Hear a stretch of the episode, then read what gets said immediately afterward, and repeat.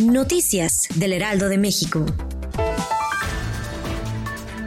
El presidente Ernest Manuel López Obrador acusó a la empresa española Iberdrola de estar detrás de los ataques a la 4T. Anunció que se revisarán los contratos leoninos de todas las empresas particulares que venden energía a la Comisión Federal de Electricidad. Informó que en charla telefónica con el primer ministro Justin Trudeau le pidió que ayude con su intermediación para que empresas de ese país asentadas en el país paguen sus impuestos.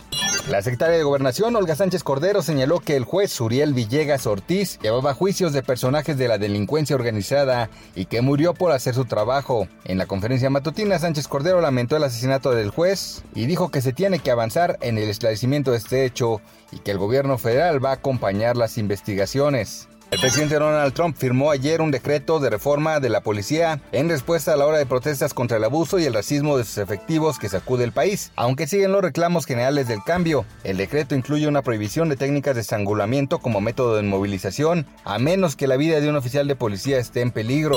La contingencia sanitaria derivada del coronavirus ocasionó que las escuelas tuvieran que efectuar la entrega de boletas escolares por medio de una página de internet para poder acceder a las calificaciones correspondientes al ciclo escolar 2019-2020, se necesitará que los padres realicen la consulta de este documento entre el 18 y 19 de junio en la página del Sistema de Información y Gestión Educativa. En los casos en los que los pequeños hayan podido entregar la carpeta de experiencias, se tomará en cuenta como parte de la calificación. En caso contrario, no podrá ser utilizada para penalizar a los menores.